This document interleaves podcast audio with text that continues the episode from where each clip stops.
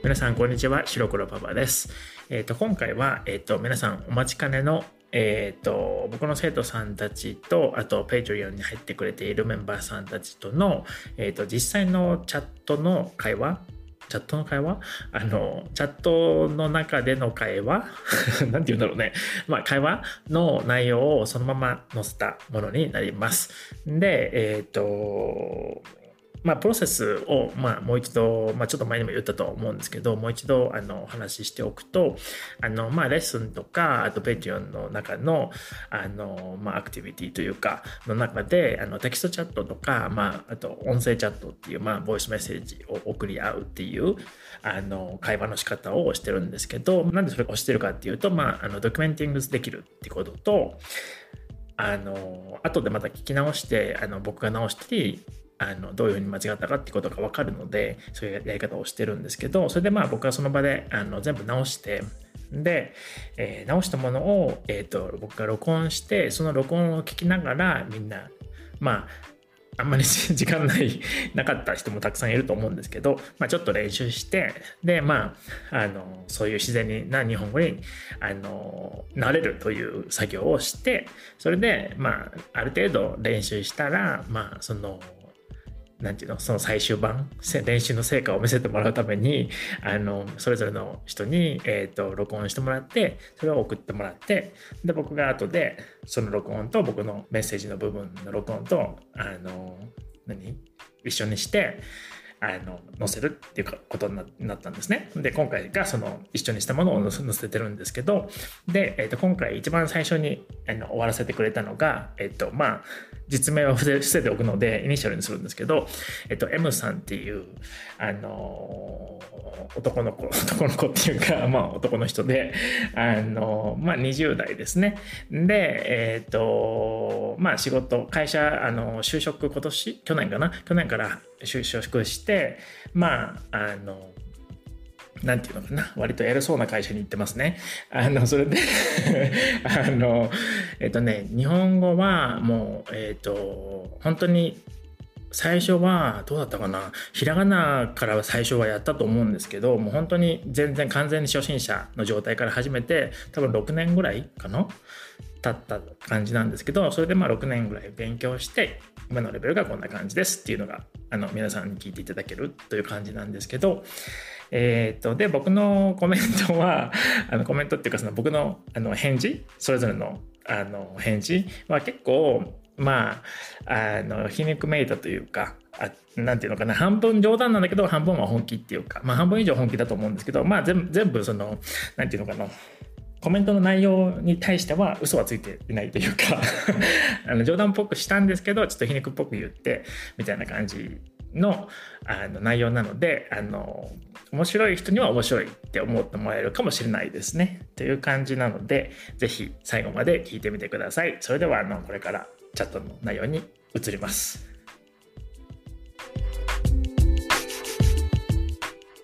今から話すことはすごく最近の話ではなくて、その当時に初めてやったことなんですけど、もう二度とやりたくないことなんですよ。それで4年ぐらい前に僕が行っていた大学を通して日本でのインターンシップを見つけて、夏の間数ヶ月間東京に行ったんですけど、最初に頼まれた仕事が電話番だったんですね。でも、その時はまだ2年弱ぐらいしか日本語の勉強してなかったので、ほとんど話せなかったんですよね。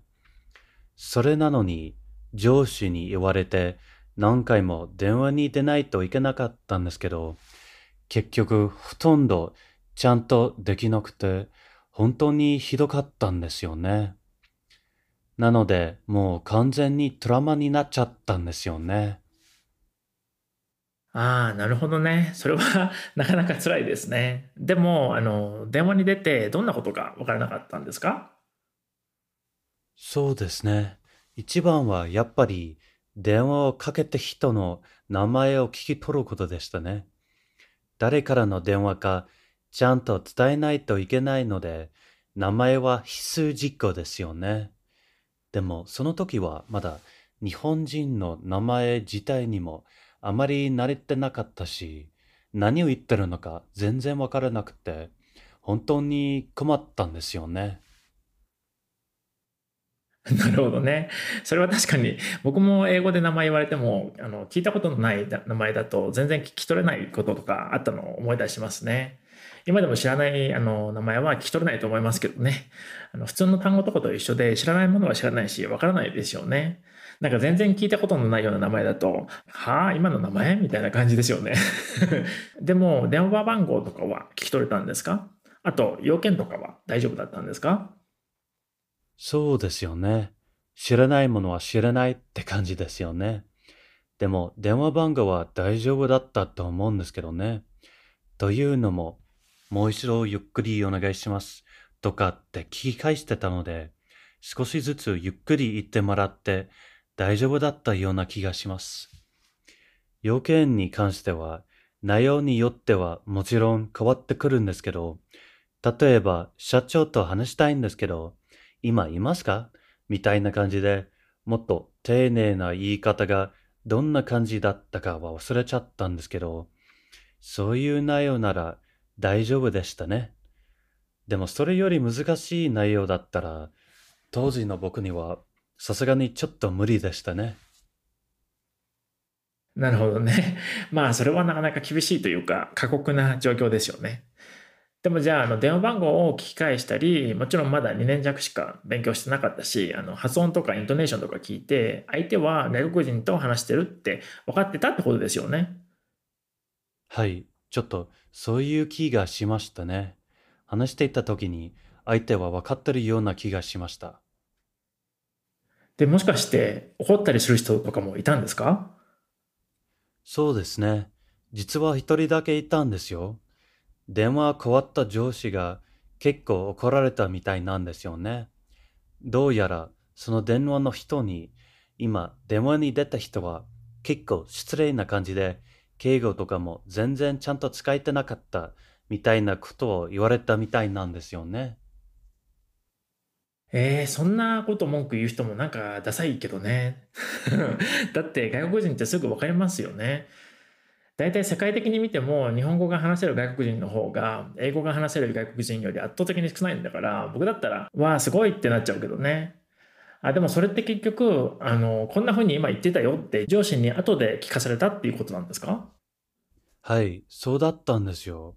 なので電話に出るのはもうやめておいた方がいいかもねって言われたんですよね言われても当たり前だししょうがないんですけどね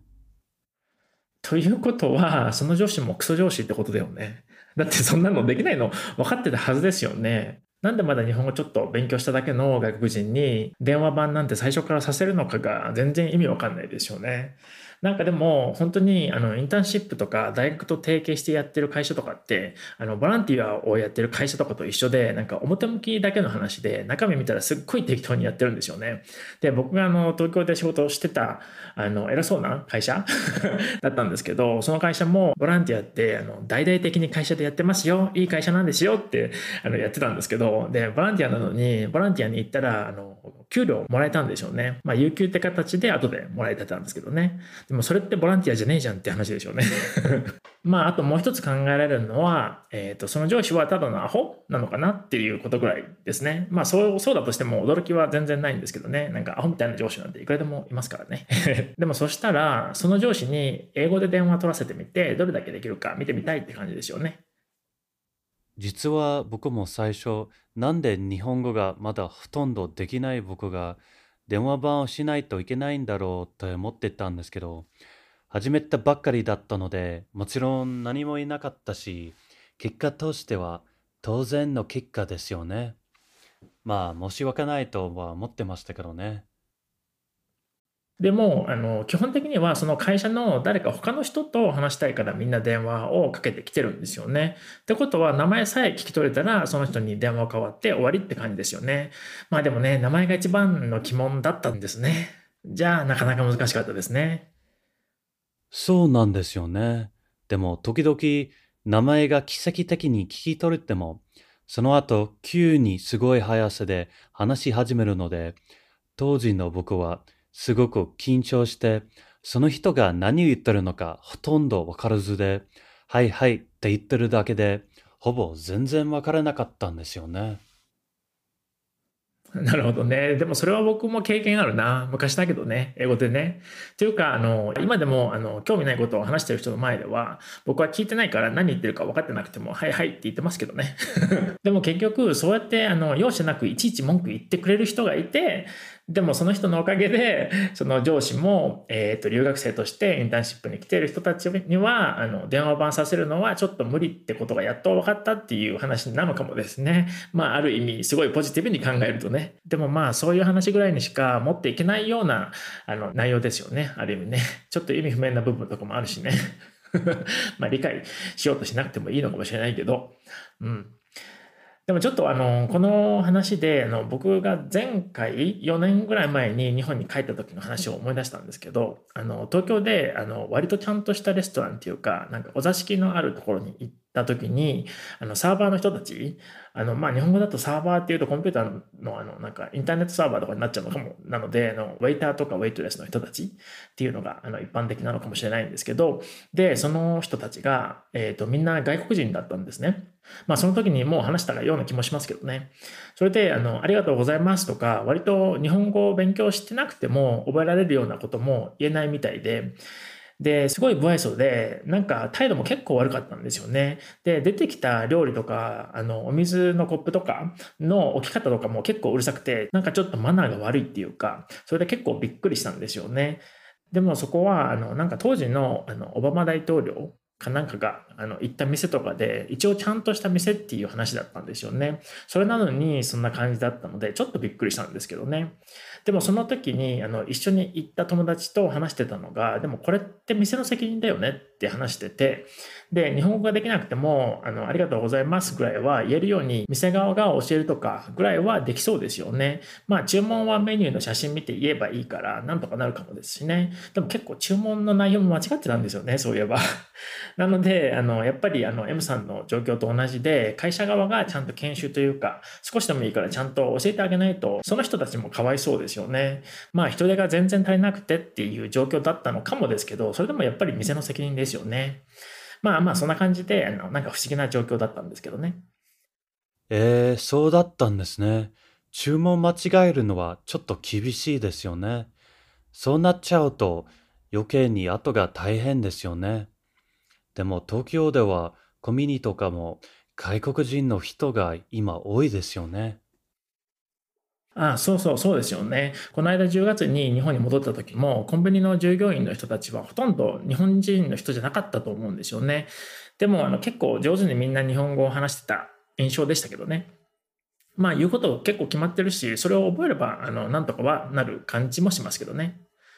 それか、まあ苦手な人は、あの、ありがとうございましたとかだけでも覚えて、お客さんが気持ちよく帰れるようにさえすればいいと思うし、それはみんな言ってたような気がしますけどね。だから、まあ、コンビニの方がそういう意味では、そういう教育は行き届いているのかもですよね。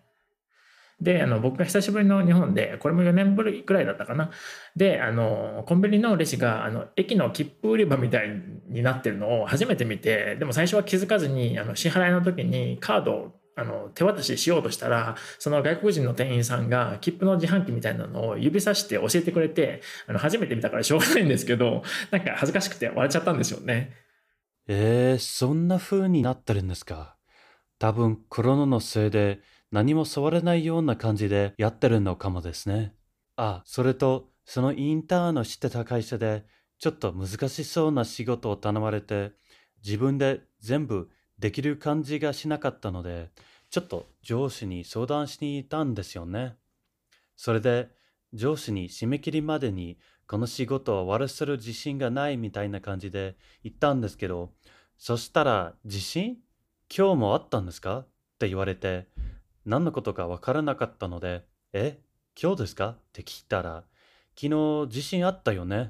て言われて、え？って思ったんですけど、多分忙しそうだったので、ちゃんと耳に入ってなかっただけなのかもですけど、地震じゃなくて、昨日の今日だったので、アースクエイクの方の地震だと勘違いしたみたいだったんですよね。えー、それはでもなんかイントネーションもこの場合は一緒だから、単に上司がちゃんとお話聞いてなかっただけって感じの話ですよね。でも僕も日本語を教えてて、あの生徒さんのイントネーションが違ってて、あの勘違いすることとかは結構ありますけどね。まあでも文脈で判断するので、大体すぐ気づくんですけどね。で、なんかちょっと話はそれるんですけど、アニメとか見てても、英語の字幕が間違ってる時に、なんでその間違いが起こったかっていうのに気づくのが、なんかちょっとした間違い探しみたいな感じで、個人的にはあの面白いんですけどね。まあ全然関係はない話なんですけどね。えっ、ー、と、以上になります。えっ、ー、と、まあ、どんな感じだったでしょうか。えっ、ー、と、まあ、感想とかがあったら、まあ、どこでもいいんですけど、まあ、DM、あの、Twitter の DM でもいいし、Discord に入ってくれてる人は Discord でもいいし、あの、まあ、何でもいいんですけど、また感想があったら聞かせてください。まあ、本人でもいいですしね。うん、まあ、あと、これからね、練習を終わらせて録音送ってくれる人たちでもいいですし、もちろん。なので、まあ、これから、あの、こういう、まあ、練習の仕方っていうのを、あのちょっとなんか続けていこうかなとはちょっと思っていて、結構今回はみんな長かったんで、長かったので結構大変だったと思うんですけど、まあ次からは、なんか結構ね、テクスチャーとかとかしてるともう本当になんか話が盛り上がりすぎて、もうなんか1時間半とかずっと話してるんですね。だからもうなんか長くなるんですよね、必然的に。だから、ちょっと長いと、まあ別に長くてもいいのかもしれないですけど、まあでも、なんかもうちょっと短くしたものでもうちょっと何て言うのかなもっとしっかり密度の濃い練習ができるようにみたいな感じでもいいかなとは思ってるので、ちょっとあのチャットの内容自体はそれぞれ短くもしかしたらするかもしれないんですけど今後はでもこの後も、えっとまあ、45人ぐらいは4、5人、3、4人かな？わかんないけど、ちょっと、まあ、あの、終わらせて、あの、次とか、次の次とかのポッドキャストで、また同じような感じで流すことになると思うので楽しみにしていてください。でまあこのこういう練習の仕方っていうのは今後もまた別のトピックについてあの続けていく予定なのでなのでこういう感じでまたチャットの疑似体験みたいな感じですけど、あの、それをまた皆さんに楽しんでいただければいいかなと思ってます。で、ちょっと最初に言っておけばよかったんですけど、まあ、まあ、繰り返しになるんですけど、あの今回のトピックは、えっ、ー、と、最近とか、まあ、最近じゃなくてもいいんですけど、久しぶりにやったこととか、初めてやったことについて、それぞれみんなに話してくださいっていうふうに言ってたんですね。で、それでなんでそういう話になったかっていうと、僕がまあちょっともう1ヶ月半とか2ヶ月ぐらい前になるかもしれなるのかもしれないんですけど、25年ぶりぐらいにあのスキーに久しぶり、久しぶりに行ったんですね。で、それがあったので、あのこういうあのお題になったんですけど、で、まあみんなそれぞれいろんなあのことを書いてくれたので、あの結構面白いかなと思います。それでは今回は以上になります。じゃあまたね